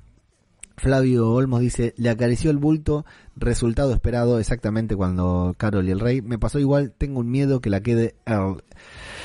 Y bueno, sí, es candidato Earl, ¿eh? Alguien tiene que morir. Lo siento, muchachos, alguien tiene que morir. Muchachos y muchachas, muchaches. Boludo, veo aparecer a Rosita en la serie y escucho tu voz diciendo qué linda que está Rosita. Estás traumando gente. Sí, es que es muy bonita, Rosita, es muy bonita. No da más de bonita. Flavio dice, ahora Rosita se hace la liberada. Si se le acercaba así, Eugene le rompía la mandíbula de una piña. Maiden Guacho dice, cantan una de Maiden Guacho, ahí está, sí señor, sí señora Diana. Está muy Lara Croft, Rosita, totalmente. Amo a Eugene, pero si es nerd y tiene una cita, huele a tierra. Bueno, vamos a ver, puede ser, ¿eh? Coincido, chavo Eugene, dice Diana Casascobain. Eugene vive, la lucha sigue, dice Flavio Olmos Cantarero. Eh, amo que el chaleco de Daryl tenga una blanca y una violeta, sí es buenísima. Fue muy onda superhéroe eso de apoyar las manos y sentir las vibraciones. Fue muy Marvel. Eh, yo creí que iba a salir a volar Kelly en ese momento. Eh, Diana Casas Cobain dice sí, quedó genial el chaleco y en Dead hablaron del diseño del ala de Daryl. Tiene 10 estrellas por cada una de las temporadas. Qué bueno, qué buenos detalles que hay en Tolkien, la verdad que vale la pena. Eh, Flavio dice, la resina debe ser pegajosa también e incómodo para moverse y la escena de Daryl y Judith me hizo lagrimear mal, dice Diana Cosas Cobain. Lo menos que podíamos esperar de una escena así es que cualquier fanático de The Walking Dead se hubiera emocionado por ella. Preguntamos en Twitter qué les parecía el 39%, les pregunté, ¿es el mejor episodio de The Walking Dead de los últimos tiempos? Por supuesto, dijo el 39,1 de los votantes. Puede ser, dijo el 31.3%. Y no lo creo, dijo el 29.7% de la encuesta. A lo que respondieron. Gemma Deuxa de el podcast dice, creo que necesito hablarlo por privado. Eh, recordemos que Gemma es la presidenta, o no sé si está en funciones todavía porque la estaban por desplazar, la estaban por hacer renunciar del club, del equipo hater del podcast, que tiene un equipo hater y un equipo lover. Aquí en Zombie Cultura Popular solamente somos lovers. Bueno, Gemma dice, creo que necesito hablarlo por privado, evidentemente no lo puedo decir en público, nos vamos a enterar mañana en el podcast. Buffalo Chief dice, Hilltop siempre dando el golpe, sí señor, ahí pasan muchos de los mejores capítulos. Y With TWD With The Walking Dead dice, fue regular, sin embargo el 10 por 12 parece ser que será el mejor episodio. Estoy con muchas ansias. Ojo con el 10 por 12. ¿eh? No voy a decir nada más hasta la sección debajo de la máscara, pero ojo, mucho cuidado con el 10 por 12. Por Instagram nos habló Frankie Focus DB. La verdad que no lo llego a ver eh, completo el usuario. Eh, le dice que su momento favorito del episodio fue cuando Daryl iba en cámara lenta hacia las tropas de Hilltop. Más épica a un episodio de The Walking Dead no se le podía poner. Y por supuesto nos vamos con la enorme comunidad de locos nuestros queridos oyentes de Evox que ahí vienen y se despachan de lo lindo para hablar y opinar sobre el episodio. Por supuesto empezamos con los episodios, con los comentarios del episodio pasado, del podcast pasado. Cristina Albalá, Patreon de Zombie Cultura Popular. Gracias Cristina por tu apoyo. Dice Pole. Arana 77 dice, madre mía, cada vez me cuesta más ver la serie que hay que hacer para matar a Beta.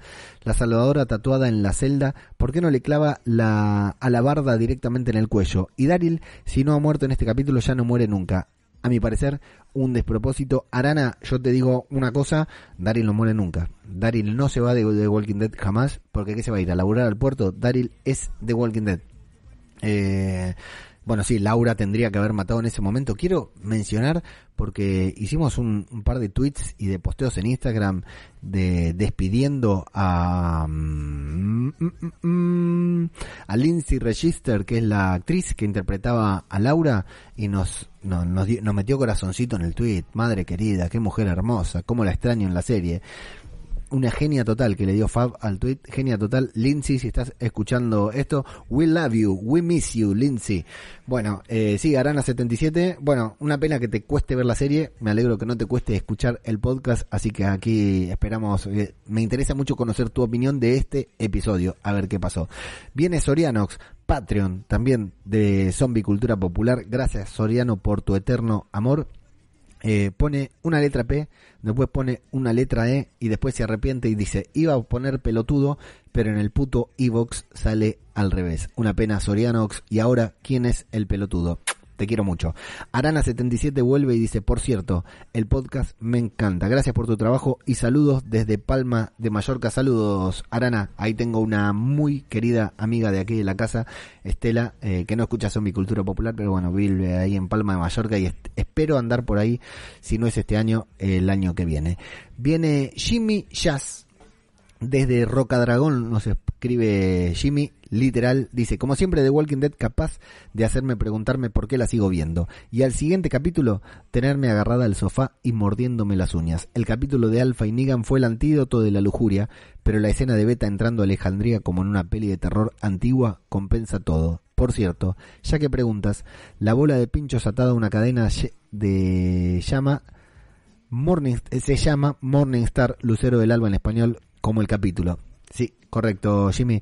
No, no soy experta en armas medievales, pero como un dato inútil cortarte es que el arma que usa es el arma que usa en Canción de Hielo y, Hielo y Fuego mi querida Brienne de Tart, aparte de la espada para cargarse a los malos y por eso me sé el nombre, que si no ni idea. Un abrazo Leo, que grande sos, feliz cumple con retraso al nene y gracias en el lomo a Tigre y al perro del vecino que esta vez no se le oyó. Sí, señor, ahí está.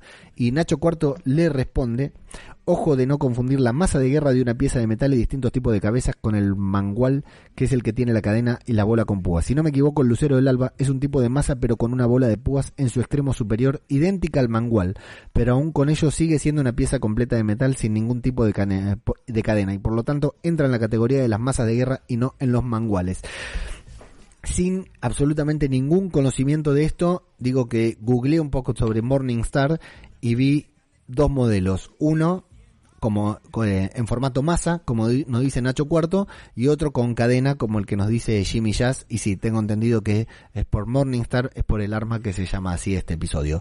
Nacho Cuarto en su propio comentario nos dice, pues muy contento Leo con estos dos primeros episodios, y del segundo lo que más me ha gustado ha sido el momento noche de Halloween con Beta y la mejora en perspicacia y crueldad del personaje del pastor. Sobre el disparo Beta, decir que el revólver de Rick puede disparar tanto munición 357 Magnum que es muy potente como munición 38 especial que es menos potente. No sabemos con seguridad cuál usan, pero teniendo cómo usarla del arma a una nina y habiendo escasez de munición, también podría ser la segunda o una alternativa, agrego yo, una de las que hace Eugene. Dejando esto a un lado porque no es importante, me pareció que disparaban a través de la puerta, por lo que dependiendo del material y grosor de esta, la bala perderá potencia y velocidad de salida. En cuanto a los chalecos antibalas, aparte de calidad y precios, como en todo, les hay de distintos tipos o grados y dentro de ellos por supuesto que existen chalecos que pueden parar uno o varios disparos de un 357 Magnum a quemarropa sin que los atraviesen. Os pongo un enlace a un video reciente en el que el bueno de Mario dispara una placa de nivel 4, 30 más 30 disparos con rifles de asalto calibre 5.56 y 7.62 y vemos cómo los va aguantando el chaleco mientras se destroza. Deja el video, deja el enlace y sobre el tema de dar un golpe y hacer que se pierda la conciencia, yo sí que tengo un familiar muy cercano al que le atracaron y debido a un golpe tuvo una conmoción cerebral en el acto que le dejó inconsciente en el suelo más de 10 minutos.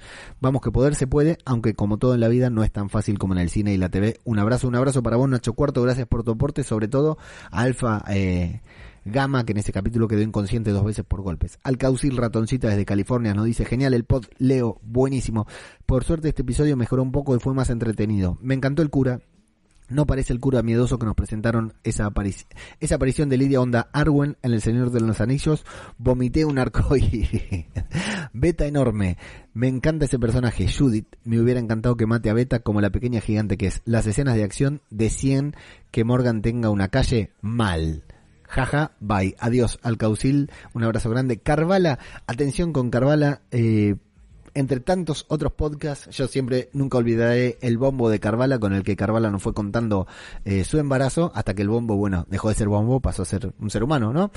Eh, un niño, un ser humano queda medio feo, un niño. Eh, Carvala está haciendo el podcast, hasta aquí podría ser Love contra Gorka, qué personaje ese Gorka, qué gana de darle un bife cada vez que lo escucho pero están haciendo un podcast en el que repasan episodio episodio cada uno de los episodios de Lost, la mejor serie del mundo, de la historia. Eh, no se lo pierdan. Si no la vieron Lost, van por el quinto, sexto capítulo creo ya. Creo que esta semana sale el séptimo. Eh, si no vieron Lost, es el momento ideal para comenzar a verla y atrás, de, después de cada episodio, escuchar el podcast. Hasta aquí puedo ver Lost.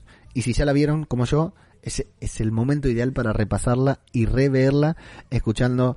Carvala la vio, Gorka no la vio. Entonces Carvala sabe lo que va a pasar, Gorka no sabe lo que va a pasar, Gorka hace teorías y Carvala se tiene que morder la lengua porque las teorías de Gorka son eh, inaceptables. Pero es muy divertido el podcast como podcast y si ustedes son fanáticos de Lost como yo, no se lo pierdan, realmente no se lo pierdan. Viene Carvala y nos dice, buenas Leo, lo que yo entendí que dice Rosita sobre Coco es que la ve preguntándose dónde está su padre. Genial el podcast, un abrazo. Es cierto, Carvala, sí, es eso lo que le pregunta. Yo la veo a Rosita, a Coco preguntándome, claro, no lo termina de decir, pero eso es lo que yo, yo entiendo, lo que intenta decir por el tema de, de tanto de Sid como de Gabriel, digamos, la, la potenciales muerte de sus padres es lo que se está imaginando Rosita. Alfresinos con su plasma nos dice 10 por 11, buen capítulo, muy triste lo de Eugene y Rosita cali calienta pollas.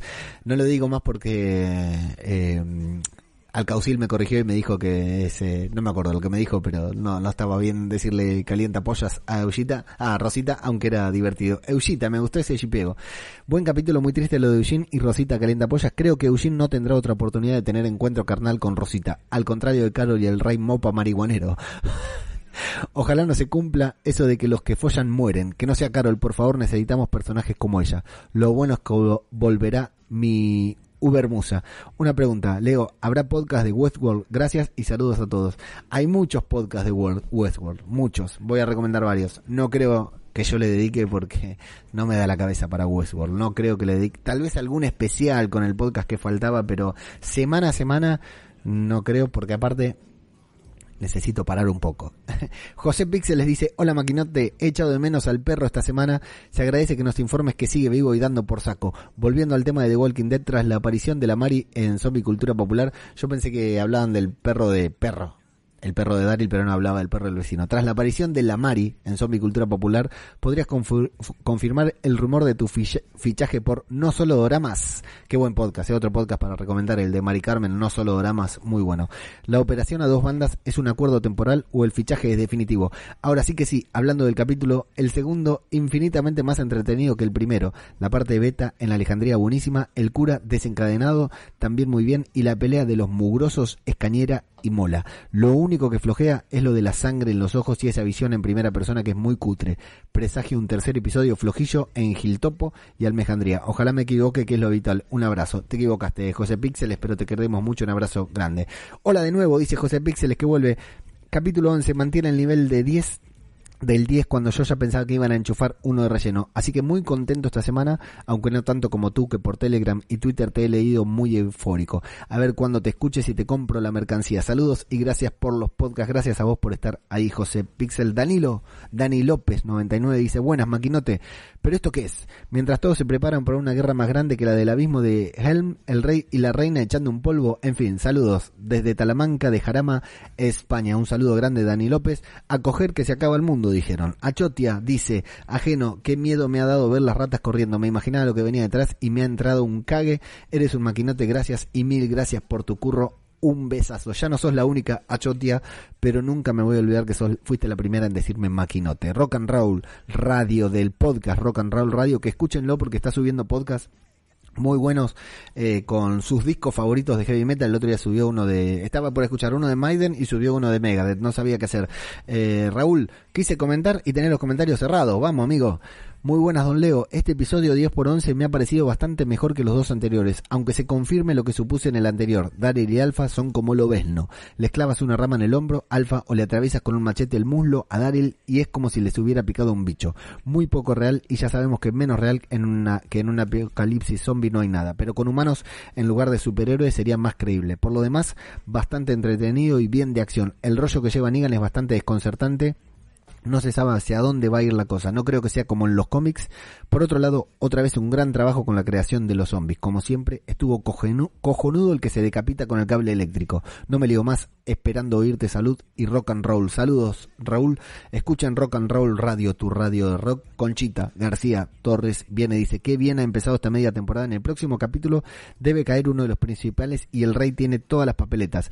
Todo indicaba que Negan ayudaría a acabar con Alpha desde adentro, pero me está haciendo dudar. Y Carol, en el siguiente capítulo volverá a ser Carol of Duty. Saludos y un placer como siempre escucharte. Camuy Dourden dice, buenas Leo, bastante bueno el capítulo como el anterior. El podcast espectacular como siempre, tus reviews son las mejores. Un abrazo grande, un abrazo para vos Cristian y Jorge Martínez Román, Patreon de Zombie Cultura Popular. Dice, el 10 por 11 fue un muy buen capítulo, tuvo de todo y lo mejor fue que nos dejó al filo de la navaja con un gran suspenso. Millón ha conseguido la ayuda de Virgil. ¿Quién salvará a nuestros héroes? Saludos desde Torreón, México. Un saludo muy grande para vos, Jorge. Un saludo para todos los que comentan en los podcasts. Y también un saludo muy grande para todas esas personas que eh, escuchan y no comentan porque están ahí, las escuchan, las vemos desde diferentes partes del mundo que me dejan en blanco cada vez que las veo.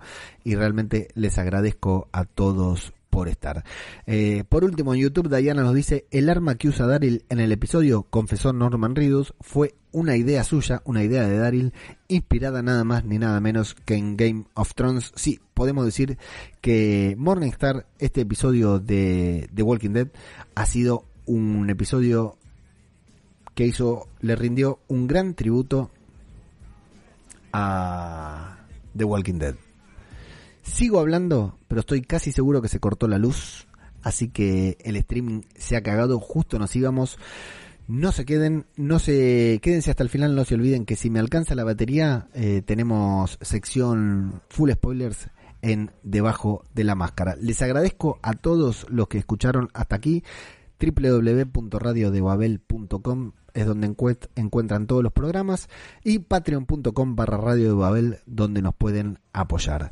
Esto, amigos, como siempre les digo, esto es Zombie, Cultura Popular. Otro podcast sobre The Walking Dead. Muchas gracias y hasta la próxima.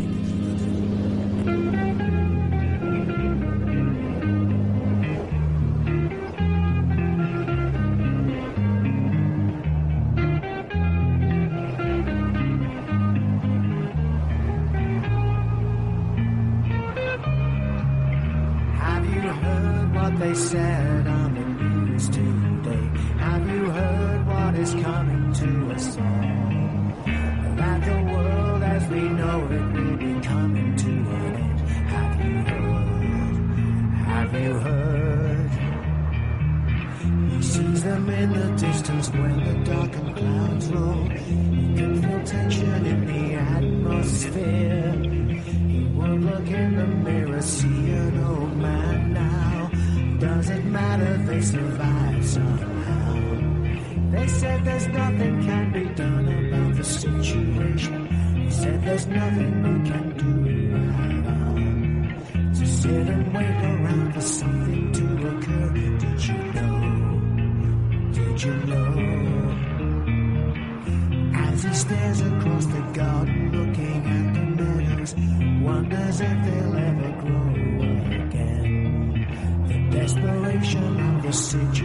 you dare.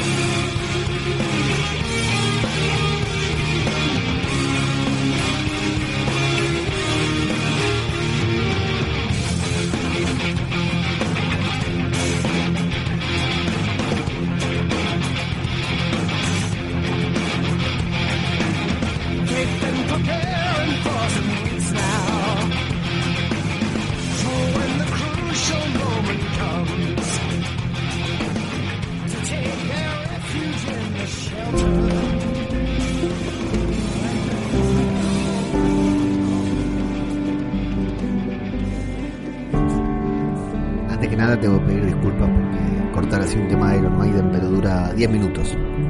Y los, los que escuchan el podcast me iban a putear. Y por ahí los que están viendo el vivo también. Nunca imaginé a Eugene cantando una canción de Iron Maiden. Nunca imaginé a Eugene escuchando eh, Iron Maiden. Ahora que lo vimos era obvio, ¿no? Porque con lo buen personaje que es Eugene estaba claro que tenía que escuchar heavy metal. Pero muy buena, muy buena canción. Qué momentazo cuando Eugene se puso a cantar esto. La verdad que iba, como digo, iba a terminar con Lucero del Alba de Almafuerte, que se lo recomiendo a todos, escuchen esta canción. Escuchen esa canción. Pero la verdad que un gran, gran momento musical de En The Walking Dead y por supuesto en Zombie, cultura popular. Eh, ¿De qué hablamos acá? Ah, de spoilers. A pedido de Alcaucil Ratoncita que lo tenía acá en punta. Estamos en. Debajo Vamos a parar un poco la música para. Debajo. Bueno, ya está cura, no te envicies. No es tu podcast, ¿eh? Ahí está. En la sección debajo de la máscara, que es la sección del que hablamos full spoilers de Walking Dead, se acabó la batalla, muchachos. Ah, esta es la batalla que íbamos a ver. Estoy en condiciones de confirmarlo. La batalla que teníamos que ver era esta. Eh, no hay más, no hay más batalla. Habrá alguna que otra consecuencia que vamos a ver en vivo y en directo, pero no vamos a tener más fuego, más batalla, más lanzas eh, matando zombies. Eh, de alguna manera que no sé y que tal vez ni siquiera veamos, los sobrevivientes van a lograr escapar de ahí. Me, da no sé qué hablar con tantos spoilers. Van a lograr escapar de ahí. Y bueno, se van a ir por diferentes lugares. Viendo el tráiler ya más o menos podemos percibir quiénes eh, sobreviven y quiénes no. Mm, no voy a decir nada porque el efecto sorpresa prefiero que, que sí lo, lo, reciban aquellos que no se spoilean de todo, pero sí vale la pena para saber cómo va a ser la dinámica del episodio. Vamos a tener un encuentro entre Aaron y Negan. Aaron se va a encontrar con Negan con la máscara. Recordemos que Aaron lo quería matar, que después Negan lo salvó y Aaron se va a encontrar ahí, así que va a haber un poquitito de conflicto ahí y va a haber un, un callback a ese momento en el que Aaron quería matar a Negan y Negan lo salvó. Aparentemente vamos a tener al menos una muerte de los buenos. Vamos a ver qué tan importante es esa muerte, no voy a decir nada, pero alguien tiene que morir, como vengo diciendo, alguien tiene que morir. Era mi opinión antes de saberlo, pero alguien tiene que, alguien debe morir. Esta guerra no puede ser en vano. Alguien debe morir, de unos y de otros, pero sí, está claro que alguien debe morir. Y vamos a tener toda una situación entre Gama, Lidia, Carol, Alfa y Negan. Va a haber toda una situación entre ellos cinco que no voy a decir en qué se va a dar, pero que tal vez sea lo principal del próximo episodio. Porque... Porque es lo que se nos viene dando a lo largo de la temporada, digamos, son los personajes principales, Alfa, Carol, eh, o sea, Lidia, Alfa buscando a Lidia, Lidia eh, ahí debatiéndose entre para qué equipo juega, Carol persiguiendo a, a Alfa y Negan eh, ahí del lado de los susurradores, ¿no? Intentando apoyar, aunque nosotros creemos, creemos saber que está del lado de los buenos, la verdad que la serie no nos ha mostrado eso, así que bueno, yo creo que es evidente que va a estar del lado bueno, que no se va a ir con el bando perdedor otra vez, ¿no? Semejante actor, personaje, pero eh, tenemos que, que creer eso. Eh, mm, les sugiero no googlear más, sobre todo si no son lectores del cómic y si se mantienen más o menos al margen, que es un poco difícil. Les sugiero no googlear demasiado, no investigar demasiado. Para los que miran, los que son lectores del cómic, podemos darles una confirmación y una no confirmación. O sea, algo del cómic va a suceder. No sé si precisamente en el episodio que viene, pero en el episodio que viene se van a, basar todas las cosas. Se van a basar, a sentar las bases para que eso suceda eventualmente. Algo del cómic va a suceder y algo del cómic no va a suceder. Y sabemos que The Walking Dead, a The Walking Dead le gusta cambiar las cosas del cómic. Suceden los mismos eventos del cómic, pero les hace pequeñas diferencias para sorprender tanto al lector como al no lector y para que tal vez aquel que no es lector al leer el cómic se sorprenda. No está mal, es una buena estrategia, a mí me gusta. Todo va para allá, muchachos. Todo va para ese lado. Vamos a esperar y vamos a ver en qué termina. Por lo que pude ver, y así como dije la otra vez, si hacen bien lo del próximo episodio, puede ser un capitulazo. ¿Qué pasa con todo esto? Hay un miedo, hay un, algo que comentaba alguien ahí en el en el en Evox, que The Walking Dead en algún momento te mete un capítulo que no tiene nada que ver con nada. Te corta la acción, te muestra otra trama. ¿Y cuál es esa trama que tenemos aún pendiente? Tenemos a nuestra querida Daito, tenemos a nuestra querida Millón ahí dando vueltas por el mundo, por la isla junto a Virgil, que alguien bien preguntaba si habrá conseguido la ayuda de Virgil y se vendrá para para salvarlos. No creo que llegue para salvarlos porque todavía tenemos que ver la clama la, la clave de la trama de Millón, salvo que nos muestren que Millón vuelve. Esto no lo sé, ¿eh? nos muestran que Millón vuelve y después nos muestren su episodio flashback. Cuando tengamos el episodio de Millón va a ser un palo en el orto porque vamos a venir con toda e- esta inercia de los susurradores y nos van a meter un freno ahí. No obstante, el episodio que viene se, se llama Walk With Us, Camina con nosotros. En, un en una clara referencia a un episodio llamado Walk With Me, que es en el que Millón, Andrea, Millón y Andrea se encuentran con el gobernador. Si no me equivoco, ese episodio, Walk With Me, es el primer episodio de Millón en la serie.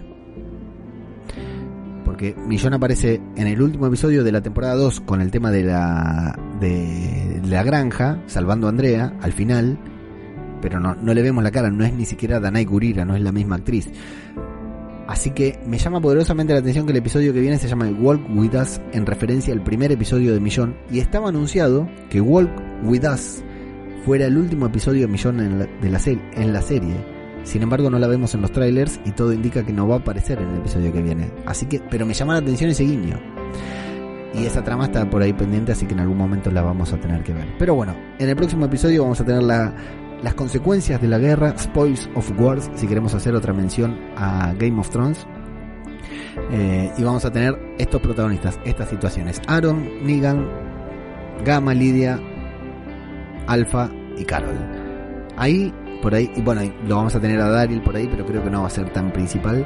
En un episodio que si lo hacen bien, puede ser un episodio increíble, aunque recordemos que The Walking Dead es una serie a la que le gusta hacer trampa, también mostrarnos una cosa y después darnos otra. Eh, Santiago Saracho, además de poner cuernitos y decir aguante Iron Maiden, al igual que Diana Casas Cobain, eh, hermosa versión, dice la de Eugene, dice eh, Flavio, que no le gusta el heavy metal porque es de Córdoba, escucha cuartetazo. Santiago Saracho hace cuernitos y nos dice que eh, Aaron vendría a ser el Rick de los cómics, sí. Estéticamente dicen que el actor Cooper Andrews buscó replicar el, el, eh, el look de Rick en los cómics y aparte le falta la mano, así que sí, claramente. Y Dai nos dice que sí, que Walk With Me fue el primer episodio de Millón en la serie, así que la quedará pronto si está cantado. No sé si va a morir, ¿eh? No apostaría por la muerte de Millón, pero sí se va a ir de la serie, lo sabemos. Y lo que se pudo ver de adelanto en Talking Dead fue que cuando van a salvar a los niños del, del fuego, Judy no aparece. Bueno, y que calcula que estaba leyendo para ver qué tan spoiler y que calcula que va a buscar a alguien, tal vez a Daryl, porque no se lo ve en la escena. En el tráiler de la temporada, en el tráiler de la mitad de temporada, se los ve a Judith y a Daryl juntos post asalto a Hilltop, así que sabemos que es, eh, es ahora cuando va a suceder eso. Daryl se va a encontrar con, con Lidia claramente. Así que, amigos, estos son los spoilers. No tenemos más spoilers por el día de hoy, pero sí tenemos un abrazo gigante para todos ustedes.